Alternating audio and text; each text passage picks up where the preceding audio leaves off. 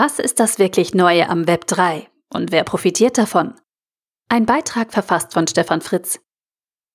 Das Web 3 soll als dezentrales und faires Internet den Nutzern die Kontrolle über ihre Daten, Identität und Schicksal zurückgeben, beschreibt die Web 3 Foundation den Ansporn der Idee. Doch was steckt dahinter und wem bietet dieser Ansatz tatsächlich eine Chance?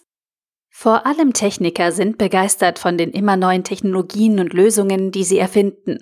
Und die Geschichte wiederholt sich. Immer wieder. Über viele Jahrhunderte hinweg waren es die Mächtigen und dann bis in die 1970er Jahre die Militärs, die versucht haben, die geeignetsten Technologien zum Erhalt oder besser noch zur Ausweitung ihrer Macht einzusetzen. In den 1990er und 2000er Jahren hat sich dieses Muster deutlich verändert. Das Internet ist zwar ein militärisches Design, aber in den 1990er Jahren haben Nerds daraus eine neue, freiheitsbringende digitale Kultur geschaffen. Ein Traum, in dem jeder Mensch mit jedem anderen Menschen auf dem Globus in freier Form Daten und Gedanken austauschen kann. Zugriff auf das Wissen der Welt von jedem Ort aus. Nachdem 2003 die erste große wirtschaftliche Dotcom-Blase, die aus diesem Traum nach digitaler Freiheit genährt wurde, geplatzt ist, hat sich dieses auf Dezentralität begründete Freiheitskonzept der Nerds drastisch verändert. In weniger als 20 Jahren ist aus der robusten dezentralen Technologie aus TCP/IP, HTML und SMTP ein zentrales wirtschaftliches Macht-Oligopol entstanden. Gamma, also Google, Amazon, Meta und Apple, sowie weitere große digitale Player wie Microsoft, Alibaba und Tencent haben die Kontrolle übernommen. Der Freiheitstraum ist ausgeträumt. In der digitalen Welt haben neue Fürsten und Mächte uns ihre Macht aufgezwungen. Neu daran ist, dass es Wirtschaftsmächte sind. Die Macht haben wir über unsere Wahl als Verbraucher diesen Unternehmen verliehen. Und neben der Ermöglichung dieser Marktmacht haben wir Verbraucher sie auch zu den wertvollsten Unternehmen auf diesem Planeten gemacht. Immerhin, der Besitz ist noch breit gestreut. Aktien der großen Oligopolisten liegen in privaten Depots sowie in den Fonds von Versicherungen und Pensionsfonds, die damit unsere Altersvorsorge bilden. In der ersten Phase der Technologienutzung durch Mächtige wurden physische Macht, wirtschaftliche Macht und Besitz gebündelt.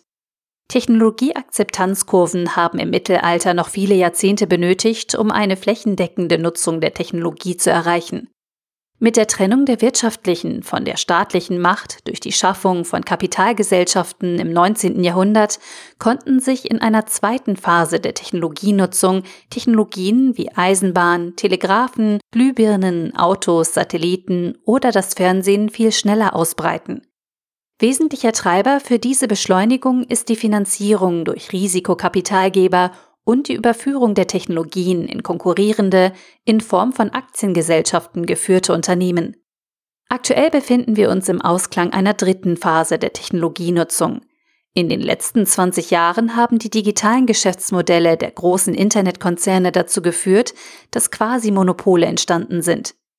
Oberstes Gebot einer jeden technologischen Entwicklung ist, über Geschwindigkeit und ein immer professionelleres Management der Technologien Hockeystick-Entwicklungen zu erreichen, mit denen ein Marktsegment monopolartig besetzt werden kann. Einen Großteil der Rendite greifen vor allem US-amerikanische Frühphaseninvestoren ab, die über ihre Netzwerke Märkte besetzen. Nachdem der Wertanstieg über die Bildung von Quasimonopolen erreicht ist, dürfen normale, breit gestreute Aktieninvestoren über IPOs an der weiteren Wertschöpfung teilhaben. Wenn sich zuvor Blasen gebildet haben, wie wir es in den letzten Jahren gesehen haben, ist davon auszugehen, dass die gestreuten Aktieninvestoren den frühen Technologieinvestoren für die Entwicklung der Unternehmen sogar mehr als den realen Wert gezahlt haben. Lässt sich dieses System noch weiter beschleunigen und optimieren für diejenigen, die Technologien entwickeln, vermarkten und finanzieren? Ja, mit Web 3. Web 3 ist nicht scharf definiert und umfasst alle Aspekte einer neuen dezentralen Welt. Im Mittelpunkt stehen DeFi, Decentralized Finance und alle Spielarten von Blockchain-Protokollen. Damit auch NFTs und indirekt auch die Metaverse-Konzepte. Nachdem das eigentlich freiheitliche und offene Internet von einigen Oligopolisten geentert wurde, brauchen wir nun einen neuen Freiheitsruf. Es hat doch nicht geklappt mit dem freien Internet. Lasst es uns nochmal versuchen. Das Praktische an dezentralen Konzepten wie Blockchain ist, dass sie zwar das Dezentralisieren, was vorher zentral war, Banken, Cloud-Rechenzentren, aber letztlich etwas Neues Zentrales einführen, nämlich die Steuerungslogik. Die läuft zwar dezentral verteilt, ist aber eine zentrale Logik. Das ist kein Argument gegen dezentralisierte Systeme. Es wird genauso kommen und wir werden immer mehr Anwendungsfälle dezentraler Technologien sehen. Google, Meta und Amazon gehören die Server noch, mit denen sie unsere Daten verwalten. Blockchain und Web3-Technologien werden dazu führen, dass die zentralen Nutznießer des Systems noch nicht einmal in den Betrieb der erforderlichen Systeme investieren müssen. Es sind also perfekte Asset-Light-Konzepte.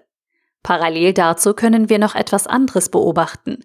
Die Erschaffer oder frühen Vorsteher der dezentralen Technologie wie Bitcoin und Ether benötigen keine breit gestreuten Aktien mehr, um ihre Investitionen in wirtschaftliche Macht und persönliches Kapital umzuwandeln. 95% des Wertes von Bitcoin gehören 2% der User. Ähnlich krass ist es in der NFT-Welt. In der vierten Phase der Technologienutzung kommt es damit zu einer nie dagewesenen Akkumulation von Kapitalbesitz für die Technologieentwickler. Die großen weltweit agierenden Investoren sind damit zu Meta-Goldgräbern geworden, die mit enormen Kapitaleinsatz und extrem großem Verständnis für Teams und Technologien Märkte schaffen. Sie suchen nicht nach dem auf diesem Planeten vorhandenen Gold, sondern schaffen etwas Neues, das andere für Gold halten. Sie haben einen Weg gefunden, wie mit der Virtualisierung von Marktmechanismen und Regeln, denn nichts anderes ist dezentrale Technologie, also Web3, direkte Werterzeugung entstehen kann. Märkte wie NFTs werden von Investoren geschaffen. Diese Märkte befriedigen keinen latenten menschlichen Bedarf, sondern wir nutzen sie aus der Sorge heraus, etwas zu verpassen. FOMO, Fear of Missing Out, oder aus einer Gier heraus. Krampfhaft versuchen wir, kleine Creator zum potenziellen Nutznießer einer theoretischen Creator Economy zu erklären. Web3 ist also keine wirklich neue Technologie, sondern vor allem die Revitalisierung einer alten Utopie. Freiheit durch und mit Technologie. Technologisch ist Web3 eine normale, evolutionäre Weiterentwicklung. Die marktschaffenden Investorenmodelle dahinter verringern zwar die Gefahr einer Monopolbildung auf der Marktseite, aber sie verschieben die Monopolisierung hin zu wenigen wirtschaftlichen Nutznießern der Technologie. Darunter leiden solide arbeitende Deep Tech-Investoren und Gründer, die ihren Kunden und weiteren Investoren keine gigantischen Multiples versprechen können oder wollen. Wenn wir unseren Technologiestandort Deutschland vernünftig weiterentwickeln wollen, benötigen wir solide Technologien, ambitionierte und kompetente Gründer sowie Deep Tech-Investoren, die echte Ermöglicher sind und die bereit sind, neben Geld eine Menge Arbeit und Schweiß in ihre Startups zu investieren. Die Erkenntnis der dritten Technologiephase, dass wir als Nutzer das Produkt sind und vor allem die datengetriebenen Konzerne an der Technologie verdienen, ist für Web3-Unternehmen überholt. Wer heutige frühe Web3-Technologien nutzt, schafft in direkter Weise und ohne den Umweg über echten Umsatz, zum Beispiel für Werbung, Werte für die wenigen Nutznießer der Technologie. Das wirklich Neue am Web3 in der vierten Phase der Technologienutzung ist der Mechanismus der Wertschöpfung.